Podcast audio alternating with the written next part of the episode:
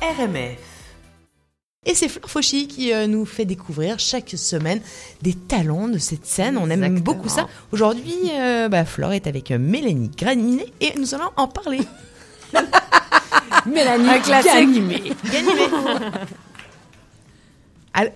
Alors, de enfin, est-ce que tu veux euh, nous présenter euh, ton invité? Oui, avec plaisir. Bonjour à tous, chers auditeurs. Alors donc aujourd'hui, nous avons Mélanie Ganimé, Oui, voilà.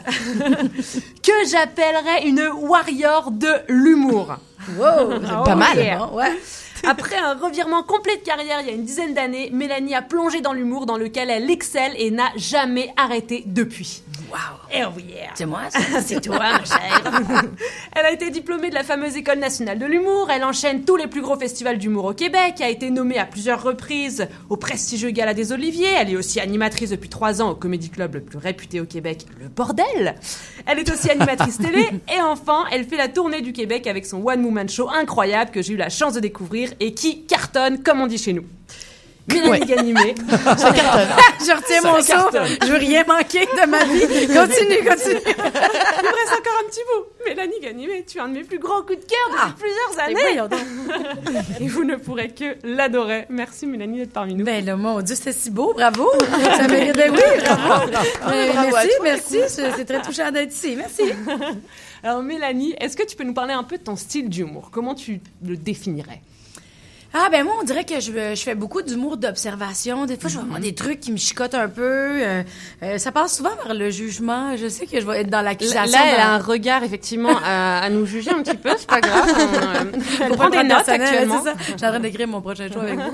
Mais euh, non, mais je, je vais aller dans l'observation un peu. J'essaie d'analyser beaucoup les choses, les comportements humains. C'est vraiment quelque chose qui m'allume beaucoup. J'essaie de comprendre les miens. Puis des fois, j'essaie de les comprendre en jugeant ceux des autres.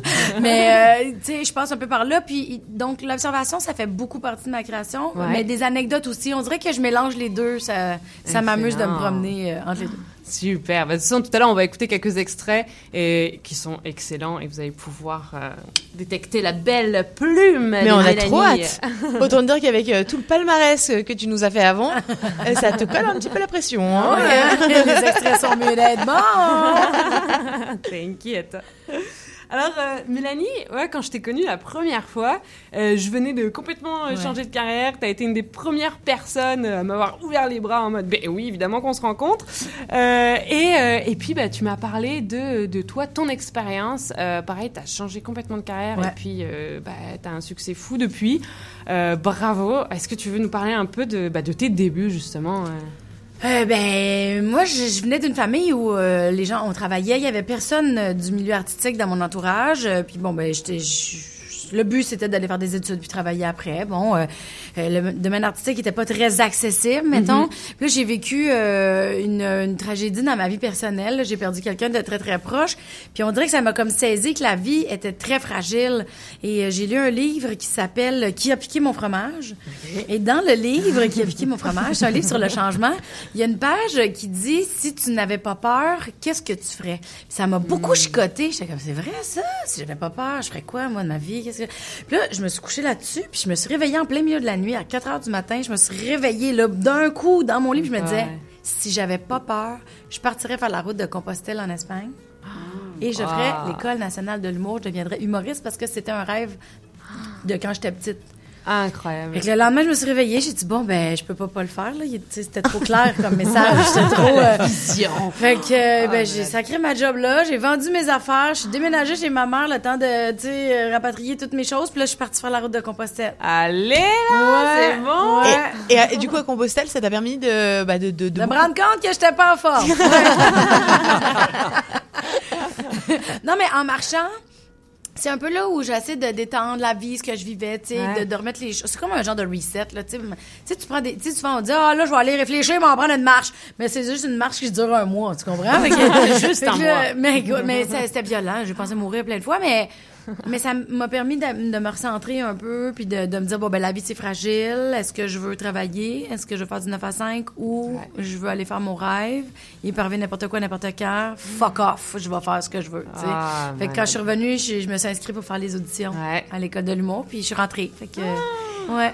Oh là là. Les, les humoristes, c'est toujours euh, parce qu'on pense que c'est c'est c'est c'est drôle, euh, leur vie est drôle euh, euh, en permanence, mais en réalité, euh, les, en, ré- en réalité, les, les humoristes les plus drôles sont ceux qui ont les plus grands, euh, les plus grandes peines, les plus grands euh, qui, qui permettent de leur euh, de leur donner un essor dans leur art. Est-ce que tu es d'accord avec ça ou pas ou Ouais, pas ben je pense que ben, tout le monde est habité par des trucs un peu plus sombres aussi, là. Tu sais, pas juste les humoristes. Je pense qu'un peu tout le monde a un côté sombre, un côté plus lumineux. Mais on dirait que nous, on s'en. On se sert de l'humour, du moins, pour euh, tordre toute cette noirceur-là. Fois- Parce que des fois, quand tu tords quelque chose, il y a quelque chose de très drôle dans l'échec. Il y a quelque chose de très drôle dans le- le- le- la perte de contrôle, euh, Ouais. dans l'obligation de l'abandon. Lâcher prise. C'est ça. Au bout du compte, quand tu es obligé de le faire, c'est vraiment pas drôle. Mais quand tu le fais devant des gens, dans un contexte, là, c'est hilarant, tu sais. euh, C'est vrai. fait que, euh, on, on s'en sert, on s'en sert. Ouais. Faut bien que ça soit payant, ces maudites peines-là. Là, c'est une très belle leçon de vie. Félicitations à toi, ma chère. Ben, merci. On me prend tous à la graine. Euh, non, bah, en français, c'est... Euh, donc, effectivement, tu parles de sujets qui tiennent à cœur dans tes shows, Ouais. et euh, dont un. euh, alors, ça a fait un buzz incroyable au Gala des Oliviers en décembre dernier.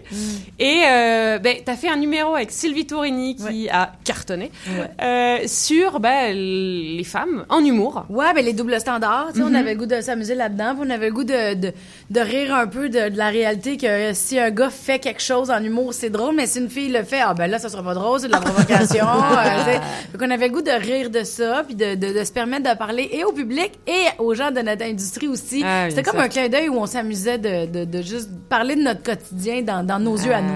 Ouais. Et un clin d'œil extrêmement réussi. On va écouter ça tout de suite. Bonsoir. Bonsoir. Alors, cette année, Sylvie et moi, ça fait dix ans qu'on est humoristes et... euh, Probablement qu'il y a encore des gens à la maison qui nous regardent en se disant ça fait dix ans, mais c'est qui eux autres? Ce qui fait que nous, on est deux filles qui trouvent ça vraiment long avant d'être invitées à Tout le monde en parle.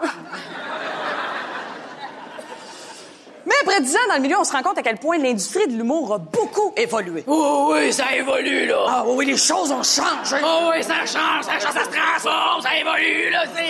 Non, non, mais ça arrive plus aujourd'hui que les filles, on se fasse présenter tout croche dans une soirée d'humour, là. Tu sais, parce qu'à une certaine époque, c'était pas facile, là. Non, là, ça arrive plus que l'animateur nous présente en disant la prochaine humoriste est rousse, elle doit être cochonne.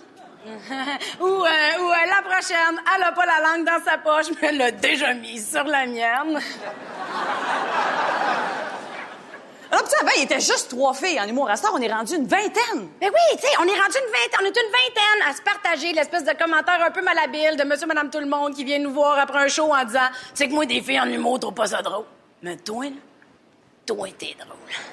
Toi, t'es drôle, t'es Mélanie. drôle, toi, t'es drôle. nous, nous, on ne dirait jamais, euh, en tout cas, Julien, tu, tu, Ah non. tu, tu- tu ne dirais jamais des trucs aussi épouvantables. Ah non, je Euh, confirme. L'histoire de la langue sur la langue, euh, Non, non. non, non, non, Ah, non, non. non. Non, On m'a enseigné oui. dire ça. Dire les vraies choses.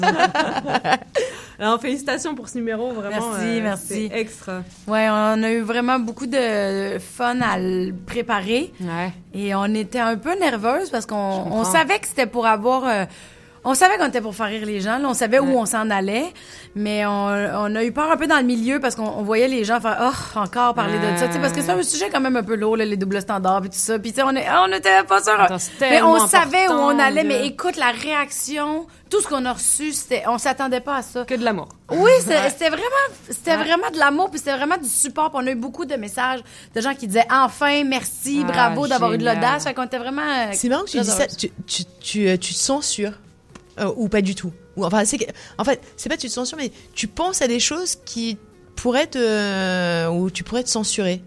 Je, je, je, je... C'est une question, excuse-moi, Ouais. je ouais, ouais, de- ouais, non, non, non, non, non, non, non, c'est une Alors, question. on recommence. C'est une Là, question. là, là, là, je me censure, là, là. Non, non, c'est une question. Tu, quand, quand- tu vois, tu te poses euh, la, la- ou, ou moyennement, où tu te dis, je- Euh, ça plaît, ça plaît, ça plaît pas, bon, bah, euh, tu vois. Non, il y a quand même une sensibilité. euh, c'est parce que on peut partir facilement dans des opinions, mais quand c'est mal amené, ça peut porter à confusion. Ok. La confusion, c'est pas quelque chose que j'aime gérer. On comprend. Ni pour moi, ni avec les autres. fait qu'il y a une sensibilité à bien euh, m'exprimer. Puis quand quelque chose sort pas bien ou c'est c'est que la réflexion est pas finie, en fait. Ok. Fait que, tu sais, avant de. Moi, j'ai cette euh, exigence-là envers moi, là, de, de me rendre jusqu'à la fin ou le plus loin possible dans une réflexion, juste pour pas l'échapper. Parce que je- ça me fait faire bien trop d'anxiété, gérer les commentaires de tout le monde. À un moment donné, ça me tape ses nerfs. Fait que j'aime mieux me, me rendre au bout pour que je sois confortable de défendre ce que j'ai à défendre. Ouais, très bon. Et, et tu défends des choses. euh, par l'humour, est-ce que tu penses que défendre les choses, ça passe mieux? Ouais, je pense que. Ouais. Ouais. C'est Ben, des- parce que c'est une question aussi. comme, euh, J'ai l'impression qu'on arrive mieux à se comprendre. Oui, mais on, c'est, oui, une question. Bravo, bien formulé, euh, beau travail. Mais euh, oui, euh, on dirait que hum, c'est comme quand tu as de la peine. Tu sais, tu, vas exprimer ta colère, ta peine, ta tristesse, puis là, mais tu, vas, tu peux comme rajouter un gag là-dedans, Oups, ça désamorce, ça libère des tensions, puis tu peux retourner dans ta situation. C'est la même chose pour, pour moi, je trouve. Quand une- tu veux parler d'un sujet un peu plus euh, complexe, ben, tu sais, des fois, tu peux dire des, tu peux nommer ou déclarer des choses, puis les entrecouper avec des gags, ça allège, ça permet de rire, ça permet que ça soit plus facile à passer, je trouve. Au lieu d'un, sais, d'un bloc au complet ouais, d'informations qui, tu sais, qui vont être peut-être plus sérieux, l'humour vient alléger par moment. Et tu fais ça très bien, Ah, euh, justement, défendre tes convictions avec humour, notamment le sujet du pote, de la légalisation du pote. Alors, Mélanie est pour à 100%. C'est ce qu'on va écouter tout de suite. J'ai peur. Non, parce qu'on se cachera pas, là, la légalisation du pot, ils font pas ça pour qu'il y ait plus de monde dans les spectacles de Yellow Molo, hein? C'est pour renflouer les coffres de l'État, puis ils sont brillants. Au gouvernement, ils savent, là, qu'ils peuvent monter le prix du pot. Parce que des poteux, c'est pas du monde qui reste fâché ben, ben longtemps, ça. Les autres sont comme, hey, hey, c'est pas chill, ça! Ah, vous êtes déçus? On va vous envoyer un acquis. OK.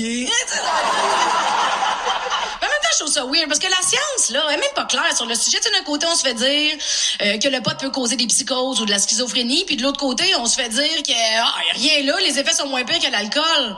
C'est moi où le gap il est gros en tabarouette entre possibilité de schizophrénie puis y a rien là? C'est comme si t'allais t'acheter de la crème au magasin puis sur la- l'emballage il est écrit peut causer des démangeaisons ou le scorbut. Je trouve qu'on avait suffisamment de problèmes avec l'alcool, les textos, voilà. Là, ils sont allés rajouter le pot là-dessus. Ça va être beau à l'heure de pointe, hein? Du monde un peu perdu qui s'engage sur le pont Jacques-Cartier pour retourner à Laval. Non, mais heureusement, les policiers ont un appareil pour détecter si les gens sont en, sont en train de conduire en état de potitude. Oui, oui, ils recueillent ta salive, puis ben c'est ça. Là, s'il t'en reste, t'es pas gelé. C'est simple, hein. Les policiers qui nous écoutent à sœur, vous savez quoi faire. Bah, où se mettre même Ah, c'est bon. Alors, t'es, t'es aussi excellente à raconter des anecdotes dans lesquelles on peut tous se retrouver. J'en ai sélectionné une euh, parmi ce que tu m'as envoyé, dont euh, bah, l'anecdote du pédalo. Euh, Oui, et tu vas nous rappeler les merveilleux bienfaits de faire du pédalo. C'est maintenant.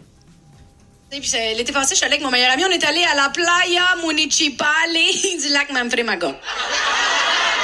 J'avais pas euh, beaucoup d'air miles, mais euh, tu vois des, plages publiques, c'est comme des piscines publiques. Il y a tout le temps du monde weird, tout le temps des messieurs un peu âgés en speedo avec une serviette dans le cou. Gars, monsieur, c'est pas ta nuque qu'il faut que tu caches, ok?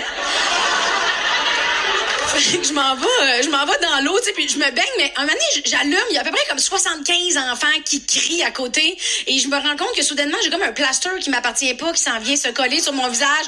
Ah, je sors de l'eau en criant. Oui, parce que moi, crier aigu en agitant les mains comme ça, ça me donne l'impression que je me protège.